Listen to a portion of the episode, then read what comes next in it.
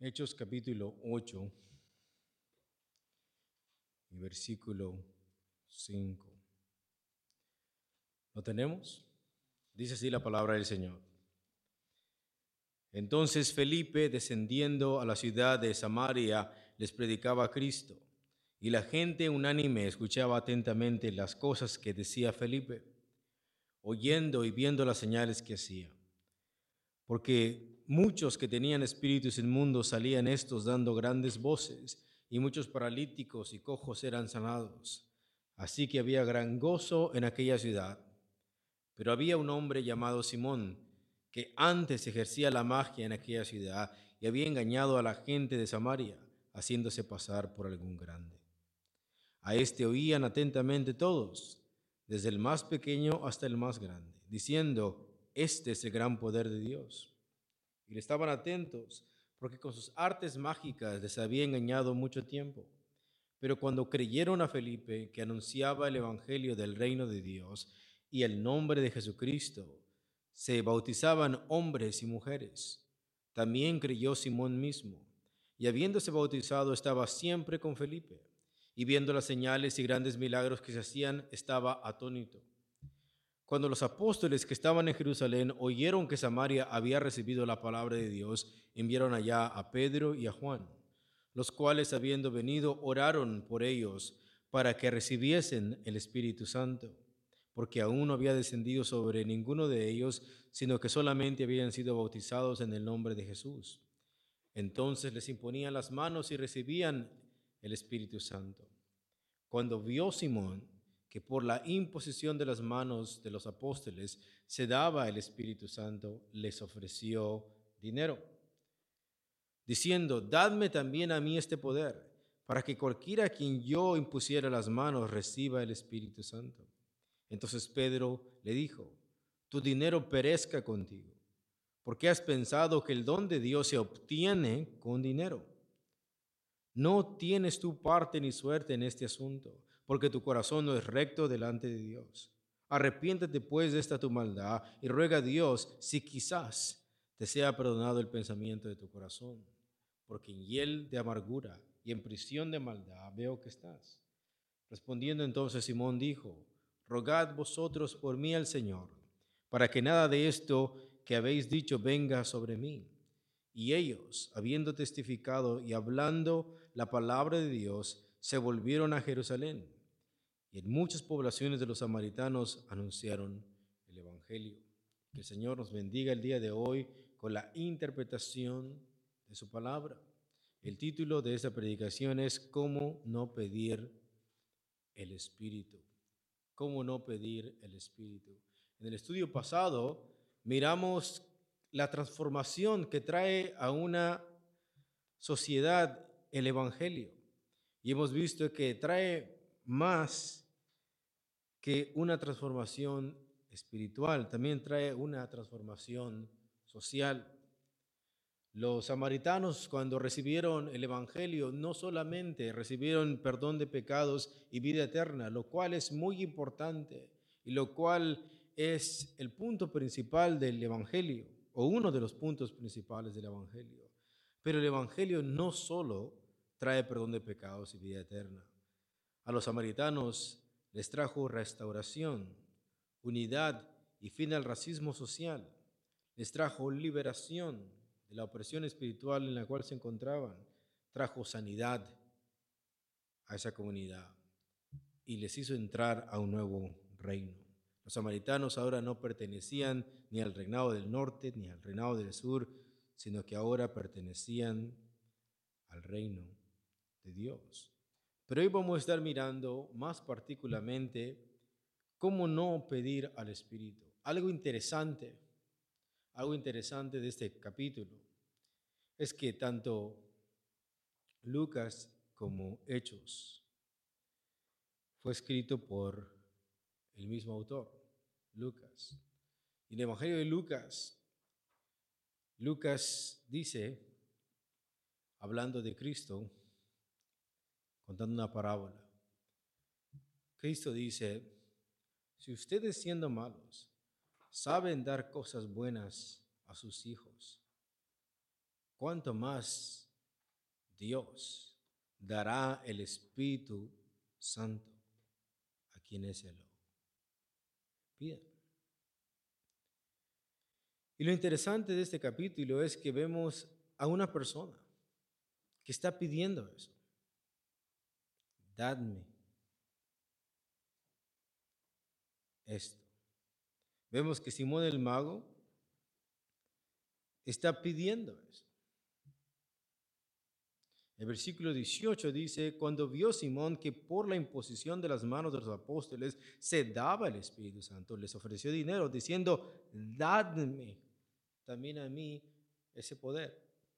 Y lo interesante aquí es que el Espíritu Santo no le llenó, el Espíritu Santo no entró en él. A pesar de que Simón el mago hubiese pedido al Espíritu Santo. Entonces, este capítulo, lo que vamos a mirar, nos va a mostrar cómo no pedir al Espíritu Santo, cómo nunca lo vas a obtener, cómo nunca vas a tener acceso a ese poder. Y vamos a mirar qué tan en contra es esa forma de pensar. Hemos visto que los apóstoles hasta aquí nos han enseñado que el poder del Espíritu, la llenura del Espíritu se recibe arrepintiéndose. Y Simón, eso es lo que no había hecho. Se recibe arrepintiéndose y se recibe creyendo en Cristo. Se recibe gratuitamente, no te cuesta nada. Es un don y es un poder que se recibe cuando alguien se arrepiente y cree en Cristo. Y vemos que en este capítulo ni el don ni el poder del Espíritu se negocia. El Espíritu Santo no se puede negociar con dinero. El don del Espíritu no se puede comprar, no se puede adquirir con dinero. Según uno de los comentarios bíblicos, dice acerca de Simón el Mago lo siguiente, una figura carismática, experta en las tradiciones de los Magoi, que ejerció una habilidad, autoridad e influencia considerables. Simón autoproclamado experto en cosas divinas. Y eso es muy interesante. Vemos que había tenido engañada a toda una ciudad, toda una región donde él se hacía pasar por un grande. Y esto es interesante porque vemos que Simón es un autoproclamado experto en cosas divinas. Él conoce el poder de Dios. Él decía, este es el poder de Dios. Sin embargo, él estaba ciego. Él había engañado a estas personas. Dice, no habría rechazado la noción de ser un gnóstico, al menos no en el sentido clásico original de la palabra enseñó una fuente de verdad y salvación que difería del pensamiento y las prácticas judíos dominantes. Él estaba enseñando un medio de salvación, estaba enseñando un medio de poder, pero era totalmente ajeno a las prácticas judías. Reclamó el papel preeminente de uno de pie, uno que está parado de pie. Algunos le llamaron el primer Dios. Los cristianos lo vieron como un pretendiente de Cristo, uno que está usurpando el lugar de Cristo. Y disfrutó del favor público y respeto generalizado desde Samaria. Y eso es interesante. Vemos que este Simón el mago había disfrutado de un favor público, porque el texto dice que le escuchaban atentamente desde el más pequeño, aquí no se refiere de edad, se refiere de estatus social, hasta el más grande. La persona menos influyente y la persona más influyente, gobernantes, personas adineradas, personas con influencia, Significa que él entonces asesoraba a reyes, asesoraba a políticos, asesoraba a personas con dinero, porque él ofrecía una forma de verdad, una forma de salvación, y se autoproclamaba como un experto en las cosas divinas. Él, por así decirlo, no solamente conocía a Dios, él se proclamaba ser el poder de Dios y él disfrutó este favor público y el respeto generalizado desde Samaria hasta Roma. Todo ese territorio había engañado a las personas. Fin de la cita. Pero vemos que el texto dice que cuando él miró a Felipe y escuchó a Felipe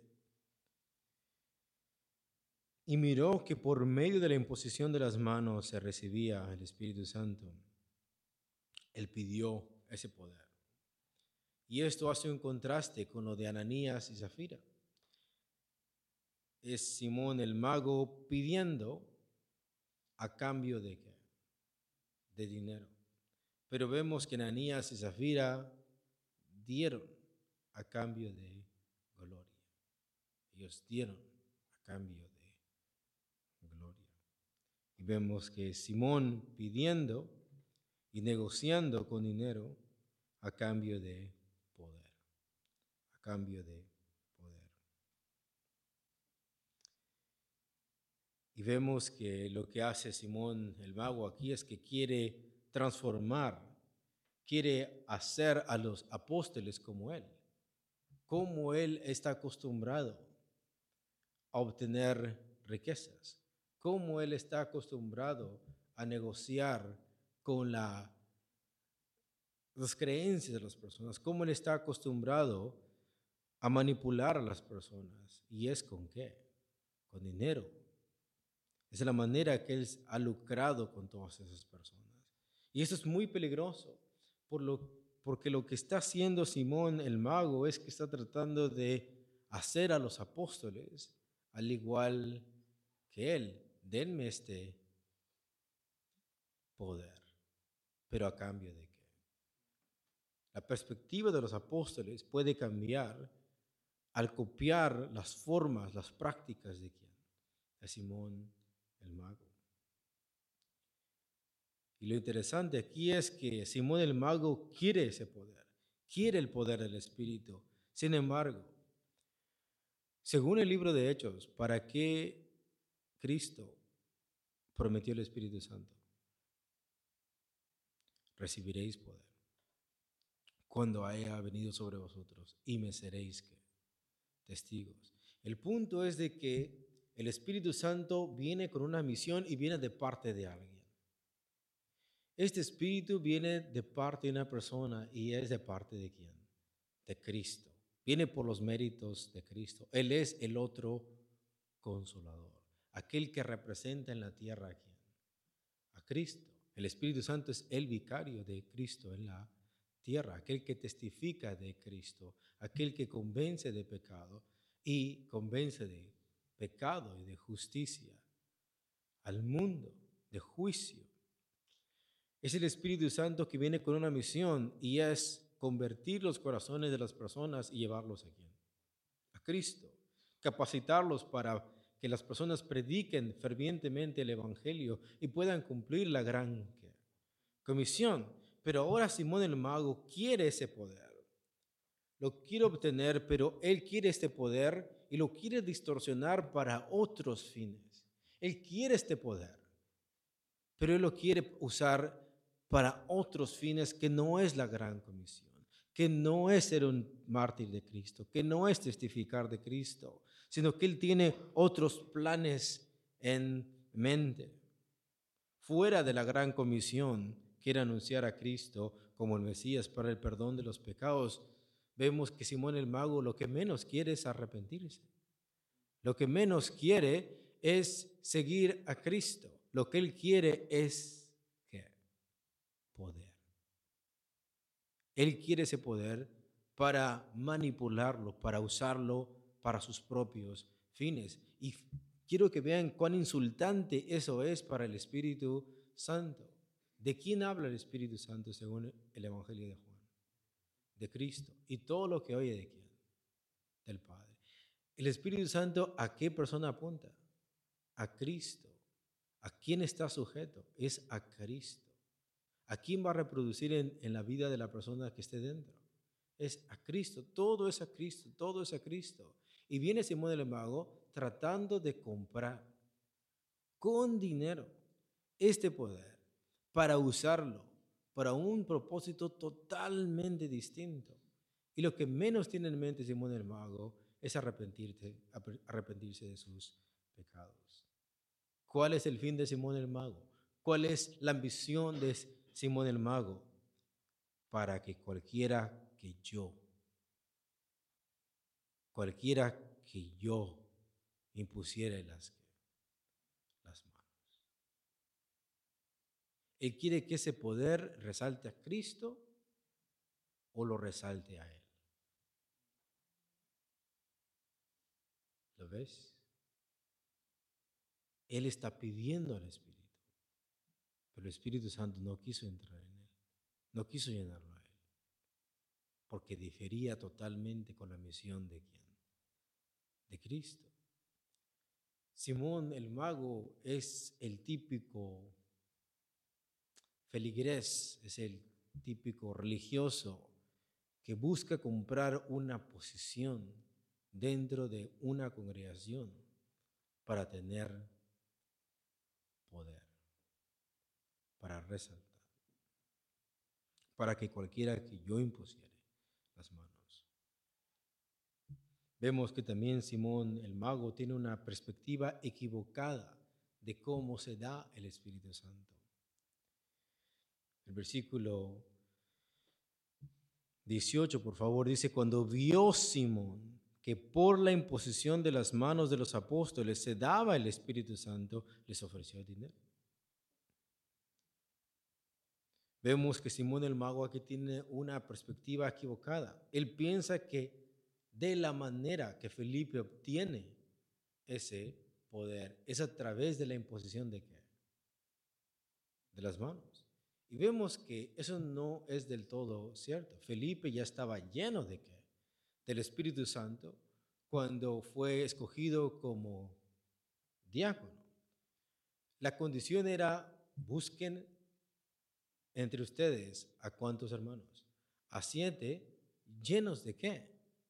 del Espíritu Santo. Vemos que Felipe no recibió el Espíritu Santo por la imposición de las manos de los apóstoles. Vemos que después les impusieron las manos, no para que ellos recibieran poder, no para que ellos fueran salvos, no para que ellos tuvieran una extra gracia, sino como una unanimidad dentro de la congregación de que ahora ellos iban a encargar de un oficio específico dentro de la congregación.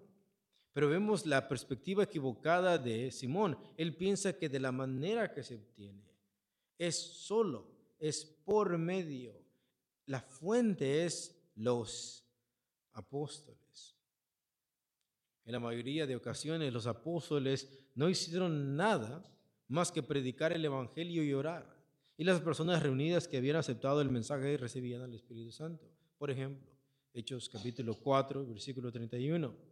Cuando hubieron orado, el lugar en que estaban congregados tembló y todos fueron llenos del Espíritu Santo.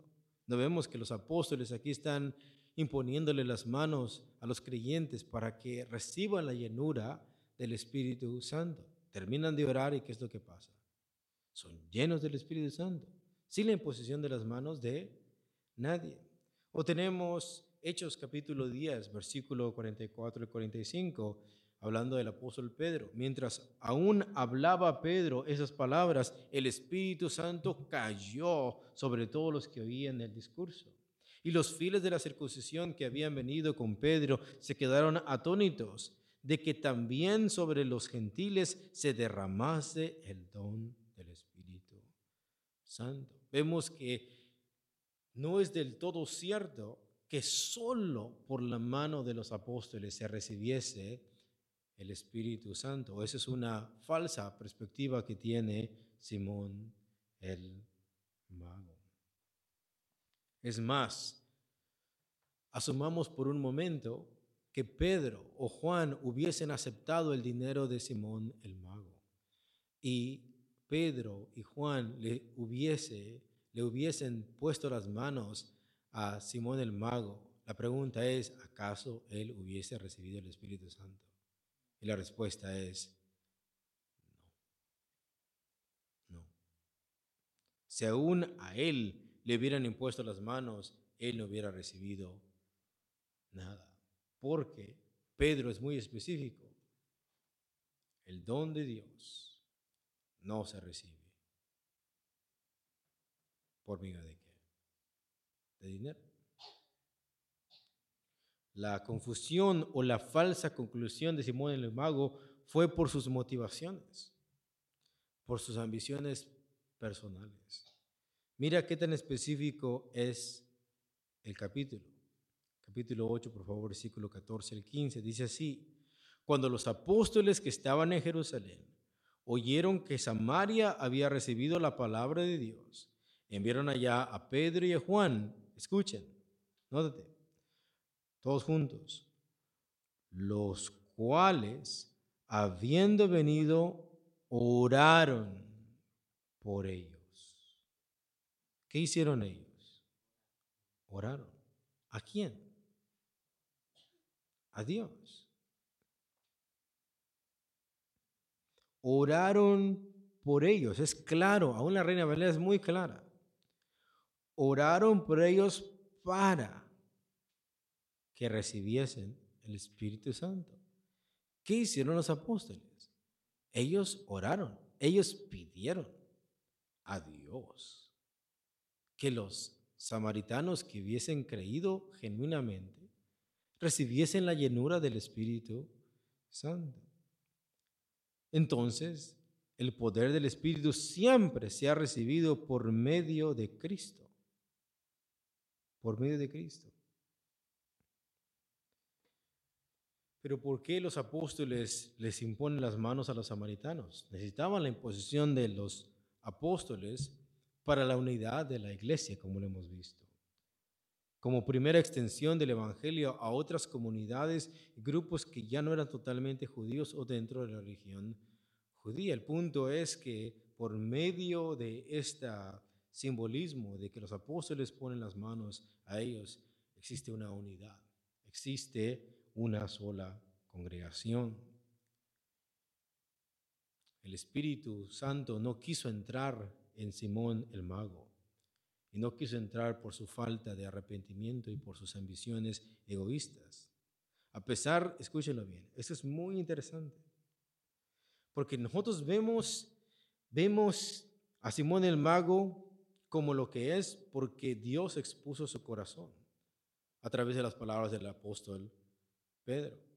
Pero si Dios no hubiese expuesto el corazón de Simón el mago, solamente quiero que escuches cómo se ve o cómo se miraba la vida de Simón el mago al momento de, entre comillas, creer. ¿Están listos? Imagínate que eso Dios no lo haya revelado. Que Pedro dijo, porque en hiel de amargura estás. Arrepiéntete de esa tu maldad. Veamos cómo son las semanas antes de que Pedro y Juan lleguen. ¿Cómo es la vida de Simón el Mago? A pesar de que él hizo todos los requisitos externos, por ejemplo, ¿él creyó junto con los demás? ¿Creyó sí o no? El texto es claro. Dice también que creyó Simón. Aparentemente, superficialmente, Simón es uno de los que creyeron. Segundo, era, una, era un discípulo más activo que tú y que yo. Fue un discípulo activo. ¿Anduvo con quién? Con Felipe. Todo el tiempo. Nunca se le despegó. Era un discípulo activo creyó y era un discípulo activo. Donde sea que iba Felipe, ahí va quien. Superficialmente, aparentemente, él es un, entre comillas, creyente activo. Es un discípulo que está buscando aprender superficialmente. Anduvo con Felipe. No se perdía ni un culto, no se perdía ni un servicio, no se perdía ni una predicación, no se perdía ningún lugar donde Felipe iba, a las aldeas que él fue, porque recordemos que Samaria no es una ciudad, es una región. Donde sea que Felipe iba, donde sea que Felipe bautizaba, donde sea que Felipe predicaba el Evangelio, ahí quién estaba? Simón. Era un discípulo activo. Pero solo para ver cómo obtener ese poder para él mismo. Pero eso solamente Dios y él lo saben. Él confesó a Jesús de sus bocas, de sus labios. Él confesó a Jesús. Él creyó. Él se bautizó. Uno de los requisitos para bautizarte, ¿qué es? Y confesar que Jesús es que es el Señor. Él confesó audiblemente, públicamente, que él iba a seguir aquí, a Cristo. Vino a la fe. O sea, aparentemente él abrazó las doctrinas cristianas. Recordemos que aquí no ha pasado un día o dos, ha pasado semanas. Y si él está junto con Felipe todo el tiempo, él está escuchando las doctrinas y está diciendo amén a todas esas cosas. A cada doctrina que se le ha predicado, Y recordemos que antes las predicaciones no eran de 30 minutos como el día de hoy o 40 minutos. Él confesó a Jesús, él vino a la fe, creyó en el Mesías genuino y se bautizó. Hizo una confesión de fe pública ante todos. Él se sumergió diciendo de aquí en adelante yo me voy a identificar con quién. Con Jesús. Pero el Espíritu Santo no quiso entrar en él. ¿Por qué? Pedro nos dice por qué. Pedro es aquel inspirado por el Espíritu Santo que expone el corazón de Simón el mago diciendo, porque tu corazón no es recto delante de Dios. You are not here for God. Tú no estás aquí con un deseo genuino, tú no estás aquí porque te has arrepentido, tú no estás aquí porque realmente amas a Dios, tú estás en hiel de amargura. Tú no te has arrepentido. Eso lo sabemos porque el Espíritu Santo nos da acceso a eso que estaba dentro del corazón de, Simón. Pero si nunca el Espíritu Santo hubiera expuesto eso, nosotros lo que hubiéramos visto solamente es a un Simón activo un Simón predicando con motivaciones totalmente distintas.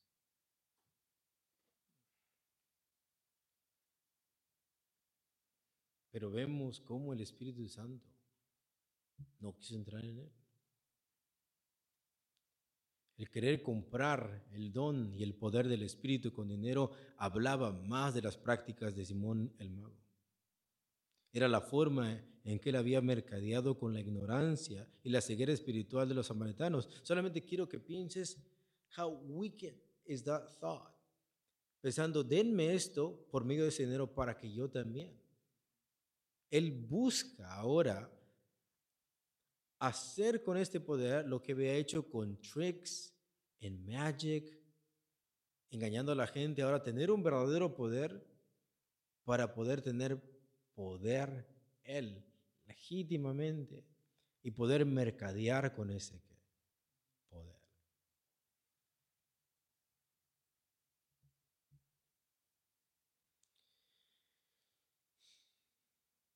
Y casi terminar.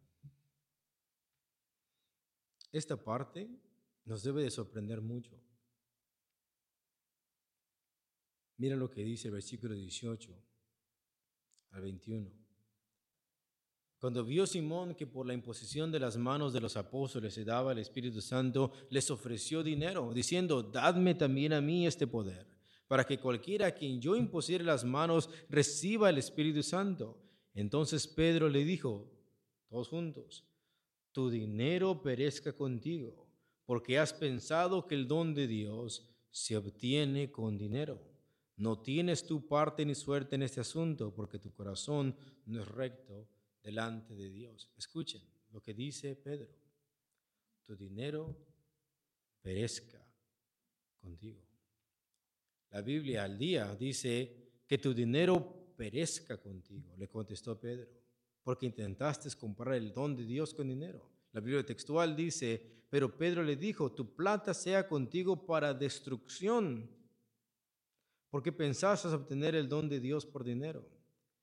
Otra versión de la Biblia dice, Pedro le contestó, que tu dinero se condene contigo, que has pensado comprar con dinero lo que es un don. La Biblia recobro dice entonces, pero le dijo, tu plata vaya contigo a la destrucción. ¿Qué has pensado que el don de Dios se obtiene con dinero? La Biblia, palabra de Dios para todos, dice, entonces Pedro le dijo a Simón, púdrete con tu dinero. ¿Sabes lo que Pedro está diciendo aquí? You go to hell with your money. ¿Sabes cómo se llama eso? ¿Sabes lo que Pedro está haciendo aquí? Es un apóstol. Es un apóstol inspirado por el Espíritu Santo. ¿Y qué es lo que está haciendo con sus palabras Simón?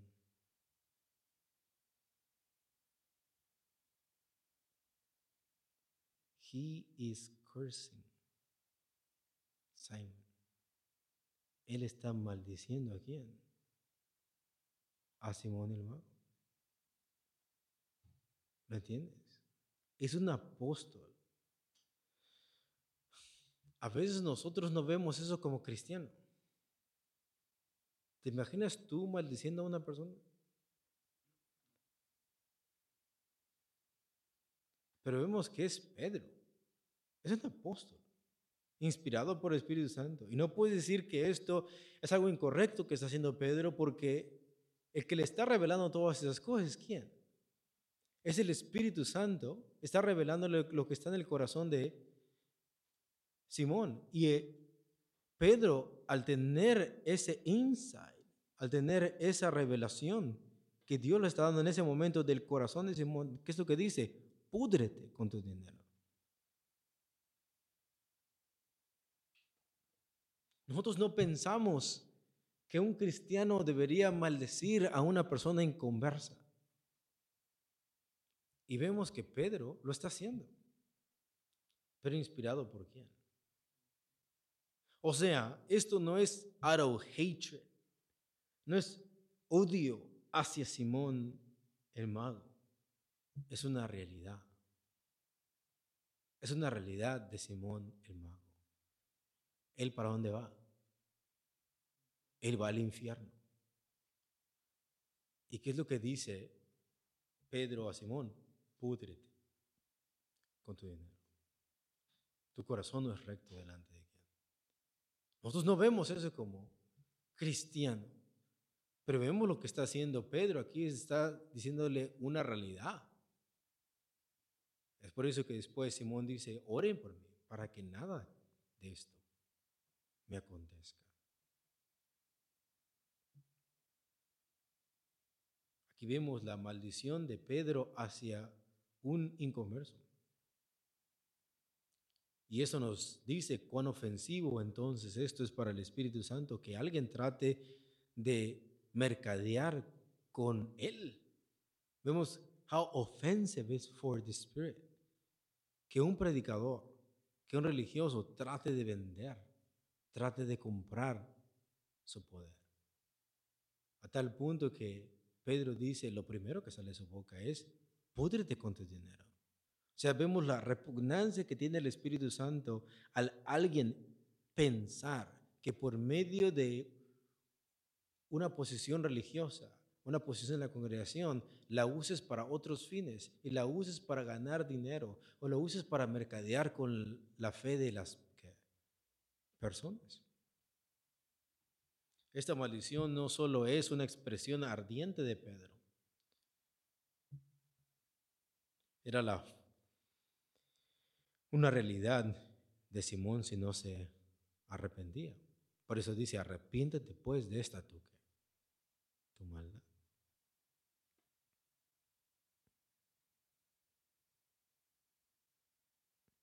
Pedro nos ha dejado en claro que el poder del Espíritu Santo nunca se va a poder obtener por medio de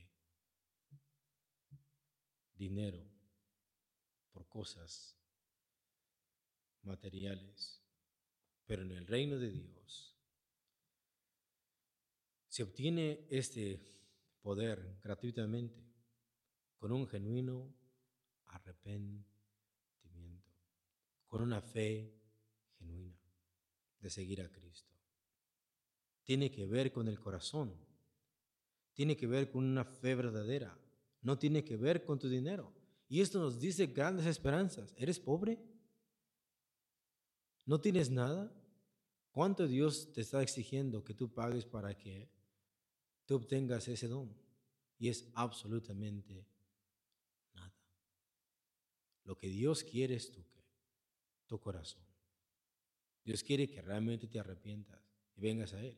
Así puede ser la persona que no tiene nada de dinero y lo vas a recibir como lo que es, un don dado por quién?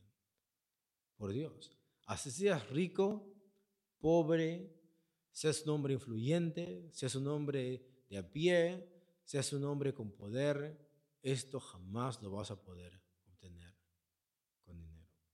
Tiene que ver con un genuino arrepentimiento y una fe genuina de seguir a Cristo. Tiene que ver con el corazón y una fe verdadera, no con el dinero, no con el carisma de la gente. Dios bendiga, hermanos. Le dejo el lugar.